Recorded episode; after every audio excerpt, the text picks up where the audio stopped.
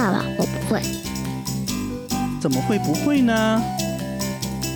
因为脑力有限呀。一二，开始。Hello，大家好，我是小脑，欢迎回到脑力有限。夏天来了，马上就要到夏至了。那么一到夏至呢，太阳就会直射北回归线。除了传统意义上这一天白天的时间最长以外呢，对于无锡人而言，夏夏至有着特殊的意义。无锡人的夏至是要吃馄饨的，在无锡吃馄饨已经是一种生活习惯了。无论是煮的馄饨，还是煎的，亦或是拌的，那馄饨呢，总是能第一时间俘获无锡人的胃。就是关于馄饨呢，我第一个是想说一下它的读音。南方人多数是读馄饨啊，轻声，配音里面也是馄饨，对。但是我身边有些北方朋友，他们经常会读成馄饨，馄饨，他们会发成登温敦的音。嗯，还有像广东人，他们会说。稳吞啊，云吞啊，也因为叫法的不同，也说明馄饨不只是咱们江南独有的。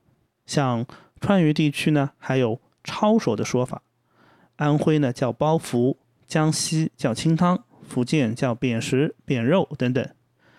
南方的馄饨，北方的饺，嗯、北方人都比较喜欢吃饺子，对吧？但是南方人的确对馄饨是情有独钟的。馄饨呢，它既可以作为点心，也可以作为菜肴，是我们老百姓就是最喜欢、最普遍的一个。那么江南的大街小巷啊，就是随处都可以见到各种各样的小吃店，但是呢，馄饨店永远是其中最多的一个。对，就每一个江南人心中都会有属于自己心仪的馄饨。那江南的馄饨就是江南人从小吃到大，藏在心底的美味啊。虽然普通，但是却鲜美异常。嗯，其实江南各个城市呢都有属于自己独有的一些馄饨的产品啊。那我们也给大家整理了一些啊。首先，嗯，对上海人而言，最深入人心的大馄饨肯定要是荠菜肉馄饨了，对吧？上海呢肯定是吃菜肉馄饨的这个老家了啊。寻常要是说今朝吃馄饨好吧，那一定是吃的菜肉馄饨。对，而且像现在啊，一年四季都买得到荠菜的，但是最鲜美的这个荠菜肉馄饨，一定要用阳春三月的那种野生荠菜，就是那种鲜美容嫩的滋味，就是是普通的这个大盆的荠菜是难以比的啊。那再说一说我们江苏的省会南京啊，南京如果要评一道就是人气最高的本地早餐啊，小馄饨配辣油，那是稳居榜首，绝对的。冠军啊，就不少南京人就是几乎每天早上起来都要吃一碗的，啊，就像是例行公事一样啊。然后你就是你甚至可以看到，就是打扮的比较时髦的南京小潘西，对吧？和穿着汉老头衫的这个老大爷挤在一张桌子上喝馄饨啊。就南京人不讲吃馄饨，南京人讲喝馄饨，也比较有特色。甚至这个南京人为这个喝馄饨还做了一些这种本土的。唱曲，但是那个词呢，我也不记记得不太清。但是就是有一句话，可能很多人都听过，叫做“阿油辣油啊”，就是“阿要辣油啊”，就是就是馄饨里面要放辣油嘛。就这一句话也成了很多外地游客都会说的经典对白。对，南京人的辣油小馄饨啊。那再说一下我们隔壁邻居苏州啊，苏州呢比较出名的是它的泡泡馄饨。那么泡泡馄馄饨呢？那么泡泡馄饨呢是算是馄饨这个家族里的袖珍品，对，呃，哪怕你几十个这种小小馄饨聚在一起，也就是一小盆啊。你泡泡两个字其实就是形容这个馄饨的小巧、晶莹剔透啊。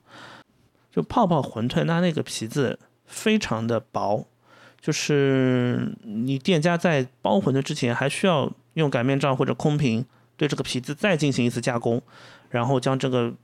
皮子擀到几乎透明才能用啊！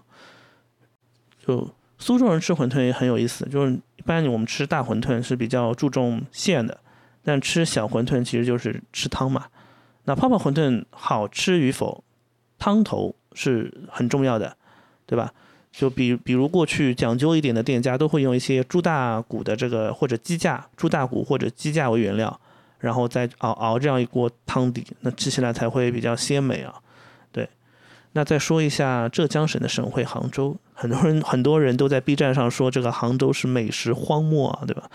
但是杭州也有一道美食叫做鲜肉蛋黄馄饨，不过这个我倒是没吃过，以后有机会的话可以想去杭州探一探这个味道，还是蛮猎奇的。我觉得鲜肉和蛋黄放在一起放在馄饨里啊，是蛮蛮蛮猎奇的。那再说一下烟花三月下扬州啊，扬州也有它特有的馄饨，叫做虾子馄饨。这个虾子呢，倒也比较奇怪，它不放在馄饨馅里面，它是放在汤里面的。嗯，它就是直接大把大把的撒在大锅里和馄饨一起煮，然后舀到碗里啊，就就也也蛮有意思的。就是我我也没吃过，但是也是特别想去尝一尝，因为扬州本身也就是一个很讲究吃的这样一个城市，淮扬菜嘛。那所以我觉得这个馄饨肯定是既好看又好吃，对，包括吃完馄饨还要吃吃它的干丝，嗯，就非常非常诱人，对。无锡肯定是开阳馄饨了，那这个我们放到后面再说。那再说一下江阴，对，江苏就是这么不团结啊。说完无锡，并不能泛指整个无锡大市啊，只能指无锡市区。对，那无锡的江阴比较特殊，它有一道特别罕见的馄饨——刀鱼馄饨。对，因为江阴靠近长江啊，那长江有一道菜色，让很多江浙沪的人都朝思暮想啊，期盼不已。就是刀鱼，但是刀鱼的价格就是一直在涨，已经是大多数人都难以企及的一个奢侈品了。所以普通人呢，我觉得只能吃一碗刀鱼馄饨作为替代品，也算是聊以慰藉了。那比较正宗的这个刀鱼馄饨，其实选材还比较严苛的。嗯，刀鱼要挑那种早春出水的鲜货啊，尽可能要选那种比较肥的这种雌鱼。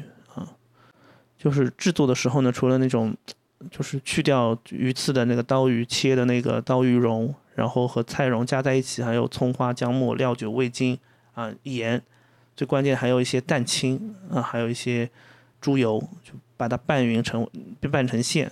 但是我个人其实不是很喜欢吃刀鱼馄饨，我一直觉得就刀鱼馄饨其实还是会有一些腥味的。嗯，我觉得放在馄饨里就是就就。就可能会盖过它原本的味道，所以我我一直没有没有感受到这个刀鱼馄饨的鲜，但是不这不妨碍刀鱼馄饨它是呃一个远近闻名的一个美食小吃。对，那说到鱼，其实上海也有一个鱼的馄饨，呃大黄鱼棒打小馄饨，这个我也只是听说，也没有吃过，而且其实像这种野生黄鱼其实也挺贵的，所以所以这个不知道。这个价格几何？有机会去上海也要去尝一尝的。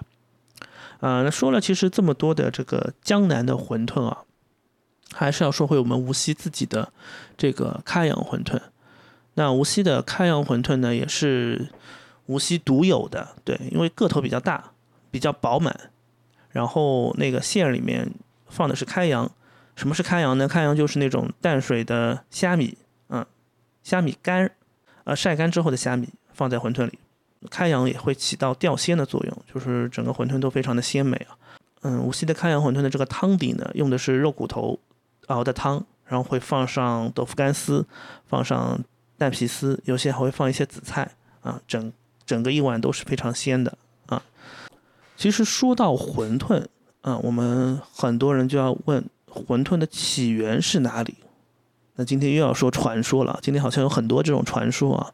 那我们江南一带都普遍认为是西施发明了馄饨，啊，传说吴王夫差心怀国事，经常食无胃口。那么西施为了讨他的欢心呢，自制出了一样美食，用面皮包上肉馅，加上骨头的清汤。那吴王夫差呢，自然觉得美不可言，所以一直流传到现在，啊。那么无锡人夏至为什么要吃馄饨呢？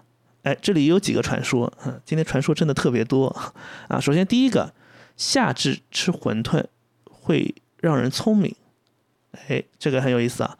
因为馄饨，古人觉得它的形状像鸡卵，就鸡蛋啊，有点天地混沌之象，而且馄饨又和混沌谐音，盘古开天辟地的时候，混沌出分。吃了馄饨可得聪明，所以民间还将馄饨引申为打破混沌、开天辟地。所以古人这个智慧啊，真的不可小觑。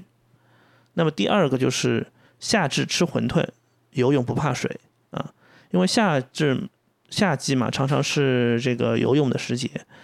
那我们煮馄饨的时候，水开了，馄饨下锅，经过三滚三冷啊，一个个馄饨就可以浮起来了，那就可以捞上来吃了。对，嗯，因为馄饨在水里面，最终都会浮上来啊，不会沉到水底，所以呢，就会大家会觉得，就是夏天在夏夏至这天吃了汤馄饨，游泳的时候人就会 像馄饨一样浮在水面上啊，不会被淹下去，也是一种也是一种美好的祝愿吧。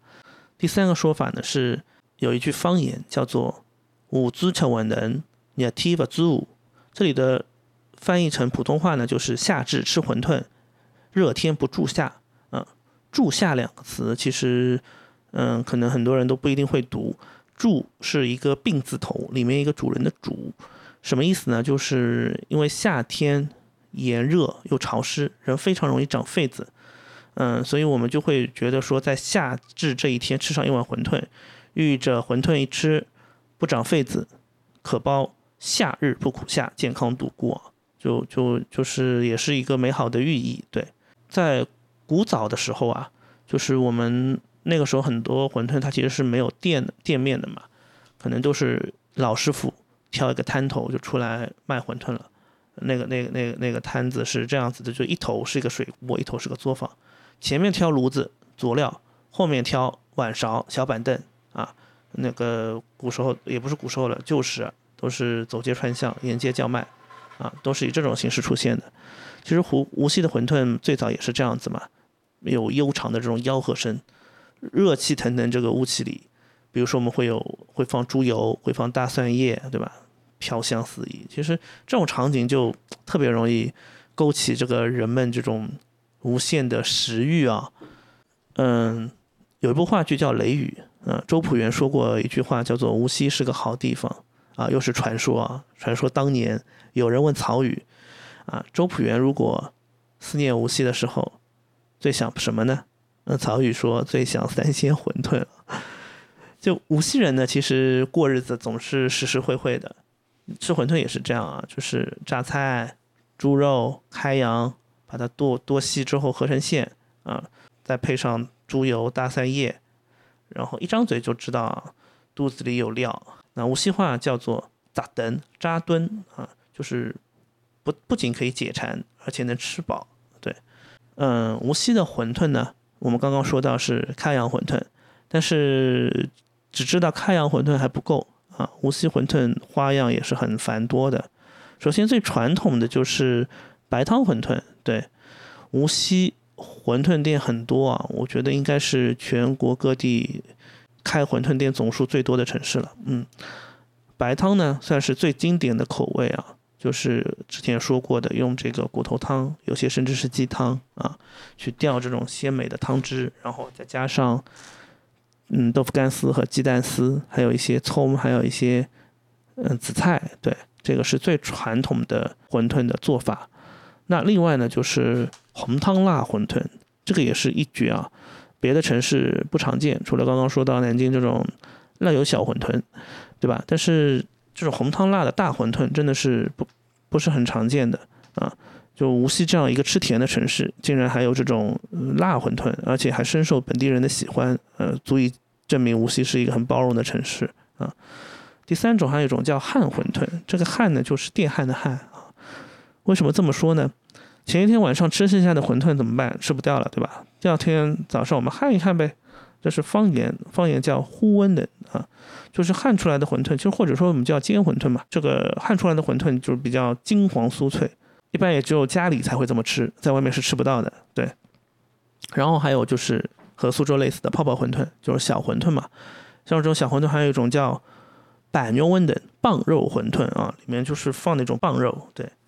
那都属于小馄饨，反正我记得小时候这种小馄饨这种摊头还蛮多的，推了个小推车，然后这种吆喝声，然后我们就拿那种搪瓷盆去小馄饨摊子上买馄饨，然后我记得他们包馄饨那种手法，就一个筷子蘸一点肉，往馄饨皮子上一搭一捏，一个馄饨就下去了，特别快。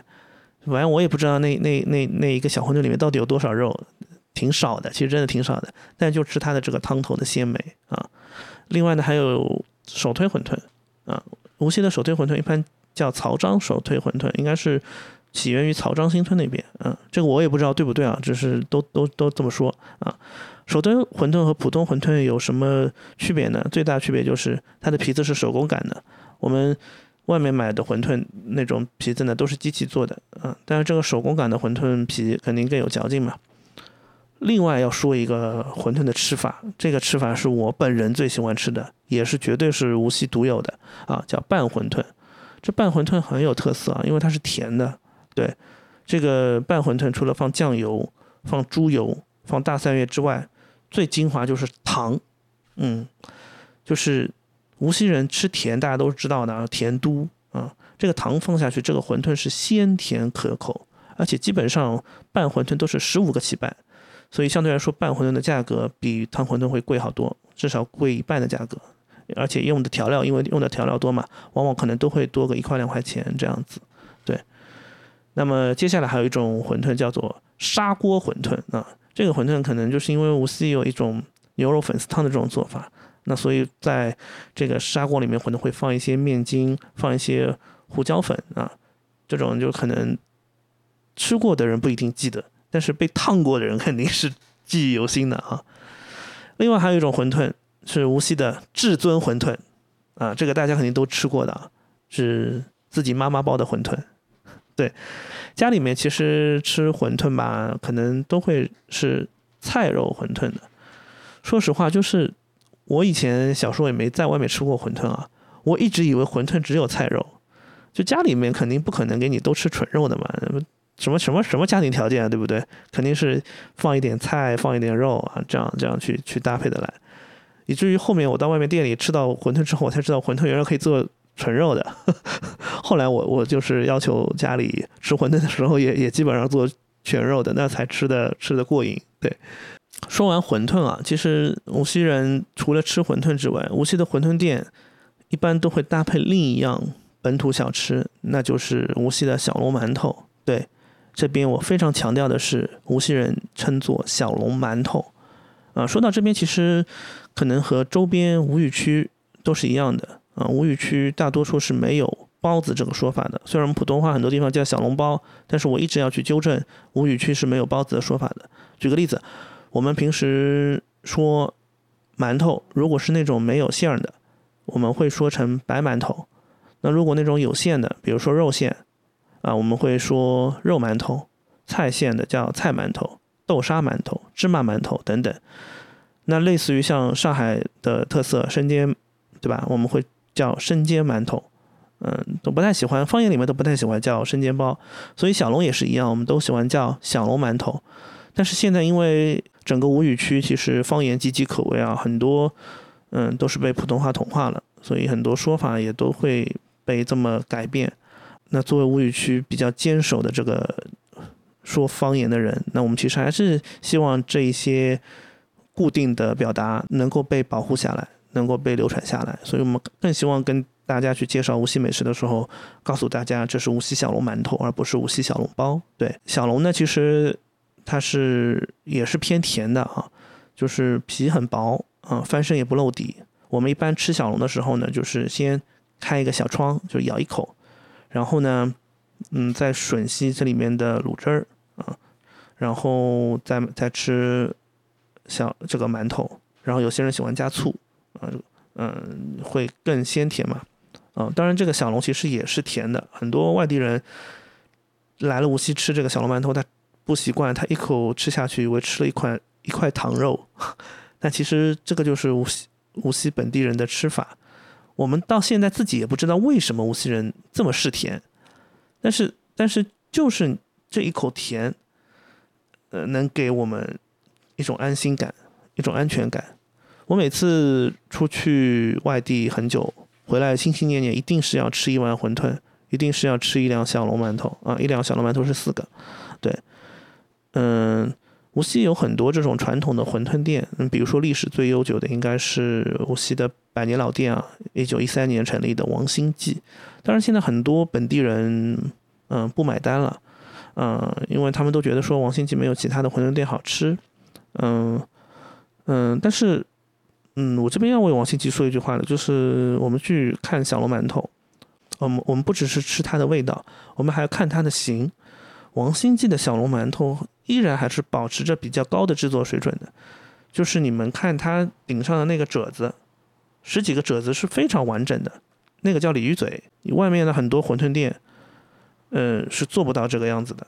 呃，这个其实是对于传统手艺人的一种坚守。嗯，当然，其实为什么现在很多人不喜欢吃了呢？一个是像王兴记的这个小龙，其实它的皮还是比较厚的。第二个呢，加之它要做这个鲤鱼嘴，它那个顶是也是非常非常厚的，那这个就造就了其实它里面的卤汁儿不会很多，因为空间就这么大。你相反类似于西盛园的这个小笼，它皮非常薄啊，呃卤汁非常多，那一口吃下去就会可能有时候还会爆汁儿哈，这种口感其实吃上去是非常不一样的。所以嗯，我觉得很多老店嘛，其实你也应该嗯要去。除了传承之外，也要更多的去适应这个本地人的口味，我觉得才能让好吃的东西，嗯，传承的更久远。其实我们作为本地人，我们还是希望这种老字号能够，嗯，更多的被现在年轻人去接受的。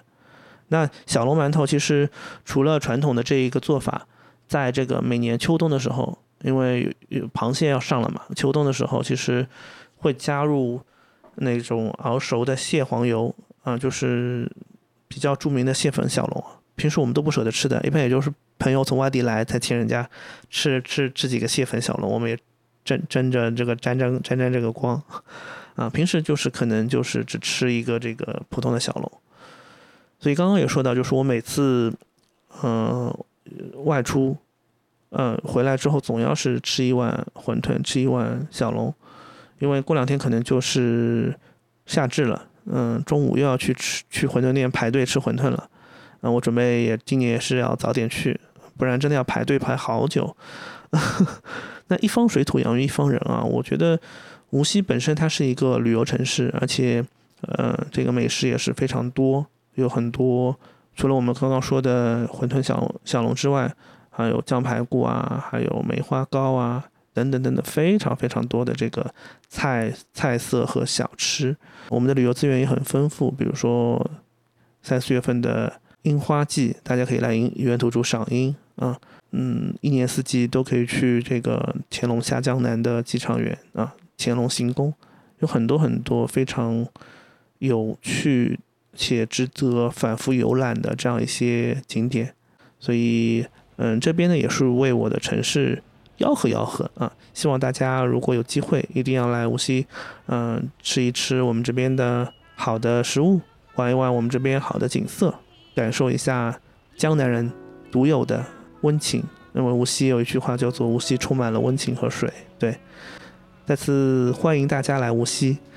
这一期呢，可能我好像又水了一期，对，因为最近的确是小伙伴们都比较忙，我们没有特别多的时间能碰头在一起去聊播客，所以近期可能都是我个人，嗯，比较主观的一个单口的这样的内容，但是呢，我们还是依然会去保持一个相对稳定的更新频率。啊，我们希望能够忙过这段时间以后，在七月份，我们还是会带来一些，嗯，就是对谈类的节目的回归。对，嗯，再次感谢大家收听本期脑力有限，大家依然可以在小宇宙、喜马拉雅、苹果 Podcast、Spotify 等平台收听并订阅我们，与我们互动。我们下期再见，拜拜。在熙熙攘攘中寻觅那一丝熟悉，他乡际遇却还是别离。